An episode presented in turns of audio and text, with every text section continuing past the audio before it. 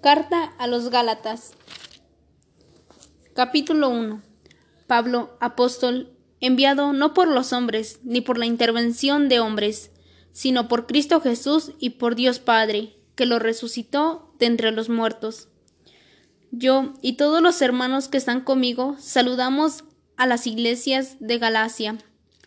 Reciban gracia y paz de Dios, nuestro Padre, y de Cristo Jesús, nuestro Señor. Él se entregó por nuestros pecados para arrancarnos de nuestra mala condición presente, cumpliendo así la voluntad de Dios nuestro Padre. Gloria a Él por los siglos de los siglos. Amén. Me sorprende que a ustedes abandonen tan pronto a aquel que según la gracia de Cristo los llamó y se pasen a otro evangelio. Pero no hay otro, solamente hay personas que tratan de tergiversar al evangelio de Cristo y siembran confusiones entre ustedes. Pero aunque nosotros mismos o un ángel del cielo viniese a evangelizarnos en forma diversa o como lo hemos hecho nosotros, yo les digo, fuera con él. Se lo dijimos antes y de nuevo se lo repito. Si alguno viene con un evangelio que no es el que ustedes recibieron, maldito sea. Anatema. ¿Con, ¿Con quién tratamos de conciliarnos? ¿Con los hombres o con Dios? ¿Acaso tenemos que agradar a los hombres? Si tratara de agradar a los hombres, ya no sería siervo de Dios. Les recordaré, hermanos, que el Evangelio con el que los he evangelizado no es doctrina de hombres. No lo, no lo recibí ni aprendí de hombre alguno, sino por una revelación de Cristo Jesús. Ustedes han oído hablar de mi actuación anterior, cuando pertenecía a la comunidad judía, y saben con qué furor perseguía a la iglesia de Dios y trataba de arrasarla. Estaba más apegado a la religión judía que muchos compatriotas de mi edad y defendía con mayor fanatismo las tradiciones de mis padres. Pero un día, a aquel que me había escogido desde el seno de mi madre, por pura bondad, le agradó llamarme y revelar en mí a su Hijo, para que lo proclamara entre los pueblos paganos. En ese momento no pedí consejos humanos, ni tampoco subí a Jerusalén para ver a los que eran apóstoles antes que yo, sino fui a Arabia, y de allí regresé después a Damasco. Más tarde pasaron tres años. Subí a Jerusalén para entrevistarme con Pedro, y pertenecí con él quince días, pero no vi a ningún otro apóstol fuera de Santiago, hermano del Señor. Todo esto lo digo ante Dios, Él sabe que no miento. Luego me fui a las regiones de Siria y Cilicia, de manera que no me conocían personalmente, tan solo habían oído decir de mí. El que en otro tiempo nos perseguía, ahora anuncia la fe que trataba de destruir, y glorificaban a Dios por mí. Hace catorce años subí de nuevo a Jerusalén con Bernabé, llevando a Tito con nosotros, siguiendo una revelación. Fui para exponerles el Evangelio que anunció a los paganos. Me entrevisté con los dirigentes en una reunión privada. No sea que estuviese haciendo o hubiera hecho un trabajo que no sirve, pero ni siquiera obligaron a circuncidar darse a Tito, que es griego, y estaba conmigo. Y esto a pesar de que había intrusos, pues unos falsos hermanos se habían introducido para vigilar la libertad que tenemos en Cristo Jesús y querían hacerlos esclavos de la ley, pero nos negamos a ceder, aunque solo fuera por un momento, a fin de que el Evangelio les llegara en toda su verdad. En cuanto a los dirigentes de más consideración, lo que hallaban, lo que hayan sido antes no me importaba, pues Dios no se fija en la condición de las personas. No me pidieron que hiciera marcha atrás. Por el contrario, reconocieron que a mí me había sido encomendada la, evangelización de los pueblos paganos, lo mismo que a Pedro le había sido encargada la evangelización de los judíos. Pues de la misma manera que Dios hizo a Pedro el apóstol de los judíos, hizo también de mí el apóstol de los paganos. Santiago, Cefas y Juan reconocieron la gracia que Dios me ha, concedido. Estos hombres, que son los considerados pilares de la Iglesia, nos echaron la mano a, a mí y a Bernabé en señal de comunión. Nosotros nos dirigimos a los paganos y ellos a los judíos. Solo debíamos acordarnos de los hermanos pobres de Jerusalén, lo cual he tenido cuidado en cumplir. Cuando Pedro llegó a Antioquía, yo le hice frente en circunstancias en que su conducta era reprensible. En efecto, antes que viniera algunos allegados de Santiago, comía con los hermanos del origen no judío, pero después de que llegaron estos, empezó a alejarse y ya no se juntaba con ellos por temor al grupo judío.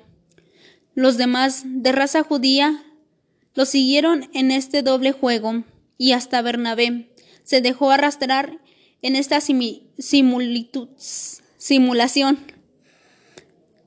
Cuando advertí que no andaban derecho, según la verdad del Evangelio, le dije a Cefas delante de todos, si tú, que has nacido judío. Te has pasado del modo de vivir de los judíos al de los otros pueblos. ¿Por qué ahora impones a esos pueblos el modo de vivir de los judíos? Nosotros somos judíos de nacimiento, no pertenecemos a esos pueblos pecadores. Sin embargo, hemos reconocido que nadie se convierte en justo por cumplir la ley, sino por la fe que trae Cristo Jesús. Por eso hemos creído en Cristo Jesús, para ser hechos justos a través de la fe que trae Cristo, y no por las prácticas de la ley. Por el cumplimiento de la ley no hará nunca de un mortal un justo. Si al buscar en Cristo nuestra justificación estamos también equivocados, Cristo sería responsable del pecado. Esto no puede ser. Pues miren, si echamos abajo algo y luego lo restablecemos, reconocemos que hemos actuado mal. En cuanto a mí, la misma ley me llevó a morir a la ley a fin de vivir para Dios. He sido crucificado con Cristo, y ahora no vivo yo, es Cristo, quien vive en mí. Lo que vivo en mi carne, lo vivo con la fe Ahí tengo al Hijo de Dios que me amó y se entregó por mí. Esta es para mí la manera de no despreciar el don de Dios, pues si la verdadera rectitud es fruto de la ley, quiere decir que Cristo murió inútilmente. Gálatas estúpidos. ¿Cómo se han dejado hipnotizar? No les presente a Cristo Jesús crucificado como si lo estuvieran viendo? Les preguntaré solo esto. ¿Recibieron el Espíritu por haber practicado la fe, la, la ley, o por haber aceptado la fe? Tan estúpidos son como para empezar con el Espíritu, para terminar con la carne. Haber experimentado inútilmente favores tan grandes, pues habrían sido en vano. Cuando Dios reparte los dones del Espíritu y obra milagros entre ustedes, ¿se debe al cumplimiento del al cumplimiento la ley? ¿No será más bien porque han acogido la fe? Acuérdense de Abraham. Creyó a Dios, que se lo tomó en cuenta y lo consideró un justo. Entiendan, pues, que quienes toman el camino de la fe son hijos de Abraham. La escritura anticipó que Dios daría a los paganos la verdadera justicia a partir de la fe. Por eso Abraham recibió esta promesa. La bendición pasará de ti a todas las naciones. Así, los que entran por la fe reciben la bendición junto con el creyente Abraham. Por el contrario, pesa una maldición sobre todo los que se van a las observancias, pues está escrito, maldito el que no cumple siempre todo lo que está escrito en la ley. Con la ley, nadie llega a ser justo a los ojos de Dios. La cosa es cierta, pues justo vivirá por la fe, y la fe no da lugar a la fe cuando dice, el que cumple estas cosas tendrá vida por medio de ellas. Pero Cristo nos ha rescatado de la maldición de la ley, al hacerse maldición por nosotros, como dice la Escritura, maldito todo el que esté colgado de un madero. De este modo, la bendición de Abraham alcanzó a las naciones paganas en Cristo Jesús. Por la fe recibimos la promesa que es el Espíritu. Hermanos, tomemos una comparación. Cuando alguien ha hecho su testamento en debida forma, nadie puede anularlo ni agregarle nada. En el caso de Abraham, las promesas eran para él y para su decencia. La escritura no dice para los descendientes como si hubiera varios, sino que habla en singular para tu descendencia y está en es Cristo. Y ahora digo lo siguiente, si Dios ha hecho un testamento en debida forma, la ley que vino 400 Ahora digo lo siguiente. Si Dios ha hecho un testamento en debida forma, la ley que vino 430 años después no pudo anularlo, ni dejar sin efecto la promesa de Dios. Si la herencia es el fruto de la ley, ya no es fruto de la promesa. Y precisamente la herencia era promesa y don de Dios a Abraham. Entonces, ¿Para qué la ley? Fue añadida para responder a las desobediencias, pero solamente valía hasta que llegara ese descendiente del que hablaba la promesa. Y fueron ángeles los que la concertaron con la intervención de un mediador. No se hablaría de un mediador si hubiera una sola parte, y Dios es uno solo. ¿Acaso la ley contradice las promesas de Dios? En absoluto. Si se hubiera dado una ley capaz de darnos vida, nuestro paso a la verdadera justicia podría resultar de esa ley, pero no. La escritura lo encerró todo en el marco del pecado, y así lo prometido llega a los creyentes por medio de la fe que trae Cristo Jesús. Hasta que no llegaran los tiempos de la fe, estábamos custodiados por la ley, a la espera de la fe que se iba a revelar.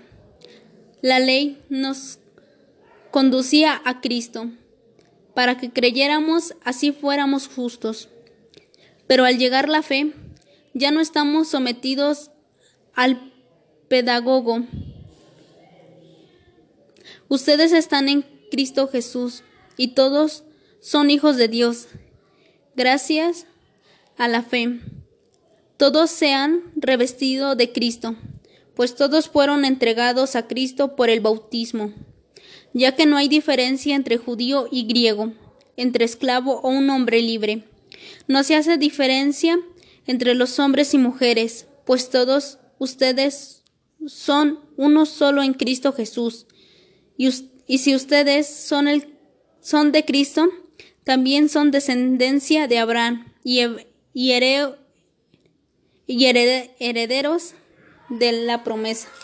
Ahora yo digo, mientras el hijo del dueño de casa es aún niño, no tiene ninguna ventaja sobre los esclavos, a pesar de que es dueño de todos ellos, están sometidos a quienes los cuidan o se encargan de sus asuntos hasta la fecha fijada por su padre. De igual modo, también nosotros pasamos una etapa de niñez y estudiamos sometidos a las normas y principios que rigen el mundo. Pero cuando llegó la plenitud de los tiempos, Dios envió a su Hijo, que nació de mujer y fue sometido a la ley, con el fin de recartar a los que estaban bajo la ley, para que así recibieran, recibiéramos nuestros derechos como hijos. Ustedes ahora son hijos, y como son hijos, Dios, Dios ha mandado a nuestros corazones el espíritu de, de, su, de su propio Hijo de, declama al Padre, Adva, o sea, Padre, de modo que ya eres esclavo, sino hijo, y siendo hijo, Dios te, Dios te da la herencia. En otros tiempos no conocían a Dios y sirvieron a los que no son dioses. Pero si ahora conocen a Dios, o, más bien Dios los ha conocido a ustedes, ¿cómo pueden volver a normas, principios simerables y sin fuerza? ¿Quieren ser de nuevo sus, esclavos? Y van a observar ciertos días y las lunas nuevas y tal tiempo y eso año. Me temo que todas mis penas hayan sido inútiles. Les ruego, hermanos, háganse como yo, pues yo también me hice como ustedes. Siempre me han tratado bien. Recuerden que en los comienzos me me enfermé mientras los evangelizaban, a pesar de ser una prueba para ustedes. No, de, no me despreciaron ni me rechazaron, sino que me acogieron como un ángel de Dios, como a Cristo Jesús, porque se perdió a la eligencia de que tal tiempo, no miento, estoy seguro de que se habían sacado los ojos para dármelos. Y me he vuelto un enemigo y ahora porque les digo la verdad. Esa gente les demuestra muchos interés, pero no es para bien. Quieren apartarlos de mí y que se interesen por ellos. Ojalá ustedes fueran siempre objetos de gran atención y no solamente de la mía cuando estoy con ustedes. Hijitos míos, de nuevo sufro por ustedes dolores de alumbramiento hasta que Cristo haya tomado forma en ustedes, cuando desearía estar ahora con ustedes y, y emplear las palabras justas porque ya no sé ya no sé qué hacer por ustedes. Ustedes que quieren obedecer a la ley, díganme, ¿acaso la entienden? Está escrito que Abraham tuvo dos hijos, uno de la esclava y el otro de la mujer libre. Su esposa, el hijo de la esclava, le nació como cualquier ser humano, mientras que, que el hijo de la libre se lo había a una promesa de Dios. Aquí simbólicamente. reconocemos dos alianzas. La primera del monte Sinai es Agar que da a luz a esclavos. Agar era de Arabia, donde está el monte Sinai y representa la Jerusalén actual, que es esclava, lo mismo que sus hijos.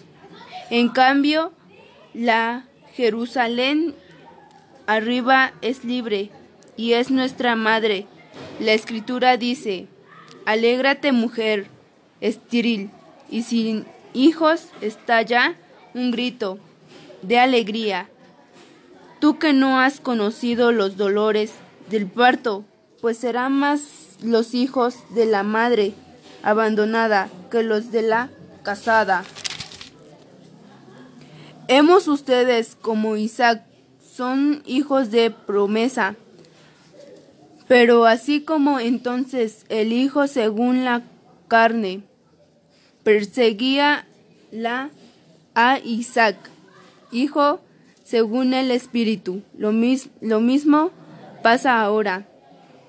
Y que dice la escritura, echa a la esclava y a su hijo porque el hijo de la esclava no puede compartir la herencia junto al hijo de la mujer libre.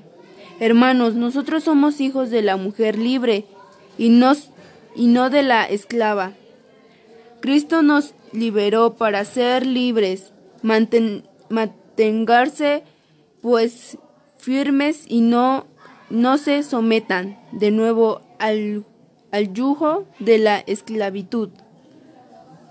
Yo, Pablo, se, le, se lo digo, si ustedes se hacen circuncidar, Cristo ya no les servía de nada. De nuevo declaró a todo.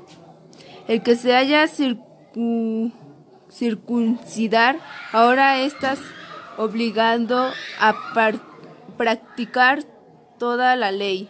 Ustedes que se ganan méritos con las observancias de la ley se han desligado de Cristo y se han aportado de la gracia. A nosotros han cambiado. El Espíritu nos da la convicción de que por la fe seremos tales como Dios nos quiere. Para los que están en Cristo Jesús, ya no son ventajas el, tener o no tener la circuncisión, solamente vale la fe, que actúa mediante el amor. Ustedes estaban cambiando, cambiando bien quien les dio la señal de desnecer, para que ahora no sigan la verdad porque esa no es porque esa no era la voz de aquel que los llamó. Aunque la, aunque la levadura sea poca, hace fermentar toda la masa. Tengo la convicción en el Señor de que no van a desviarse, pero, pero Él que los perturba sea quien fuere, debe ser juzgado. Por mi parte, hemos, si mantuviera la circuncisión, creen que seguiría siendo perseguido pero con eso habría removido el escándalo de la cruz. ¿Y por qué no llevan hasta mutilarse esos que los perturban? Nuestra vocación, hermanos, es la libertad. No hablo de esa libertad que encuentren los deseos de la carne, sino del amor por el, el que nos hacemos esclavos unos de otros, pues la ley entra ser resumen en una frase. Amarás al prójimo como a ti mismo. Pero si se, muerden y se devoran unos a otros, cuídalo, que llegará a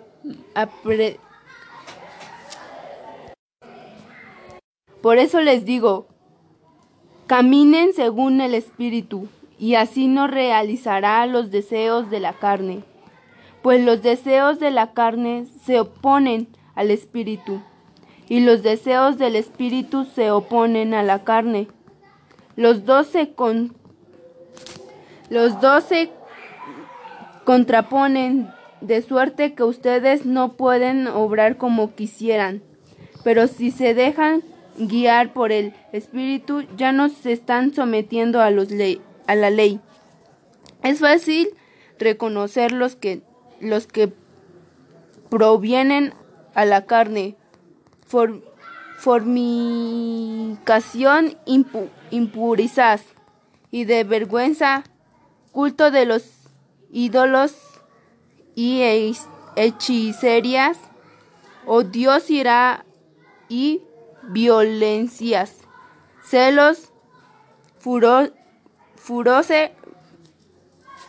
furores ambiciones, divisiones, sectarismo y envidias, borracheras, origias y, y cosas semejantes. Les he dicho y se lo repito los que hacen tales cosas no no heredarán el reino de Dios.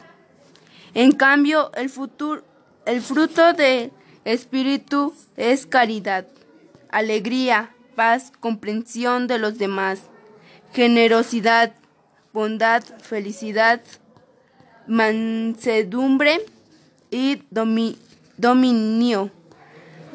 De sí mismo, estas son cosas que no condenan ninguna ley. Los que, los que pertenecen a Cristo Jesús han crucificado la carne con sus impulsos y deseos. Si ahora vivos según el Espíritu, dejemos, dejemos nos guiar por el Espíritu. De, de, pon, pongamos todas vanaglorias, dejemos de querer de las más que, que los demás y de ser celosos. Hermanos, si alguien cae en alguna falta, ustedes, los espirituales, corríjanlo con espíritu de bondad.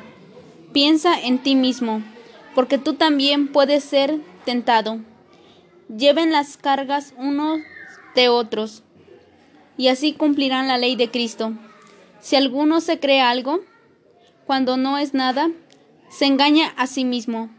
Que cada uno examine sus propias obras, y si se siente algún orgullo por ellas, que lo guarde para sí y no para y no lo haga pesar sobre los demás.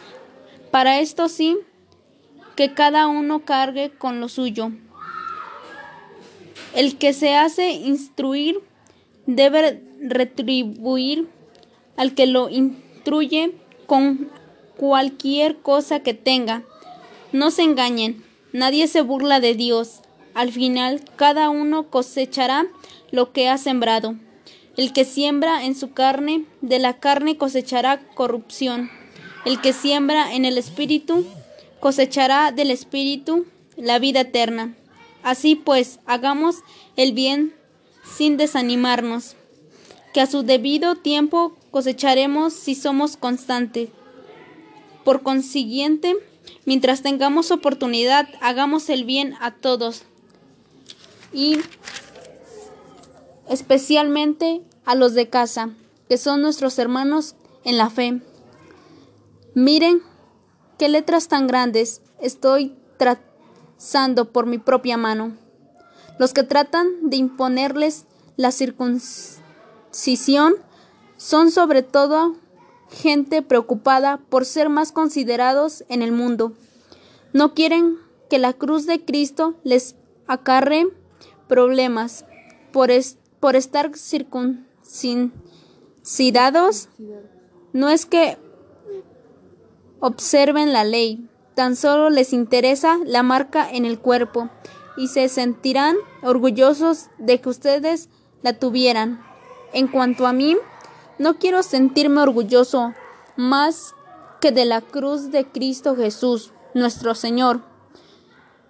Por Él el mundo ha sido crucificado para mí y yo para el mundo. No hagamos ya distinción entre pueblo de la circuncisión y mundo pagano, porque una nueva creación ha empezado. Que la paz y la misericordia acompañen a los que conviven según esta regla, que son el Israel de Dios. Por los demás, que nadie venga a molestarme, pues me basta con llevar en mi cuerpo las señales de Jesús. Hermanos, que la gracia de Cristo Jesús, nuestro Señor, esté con su espíritu. Amén.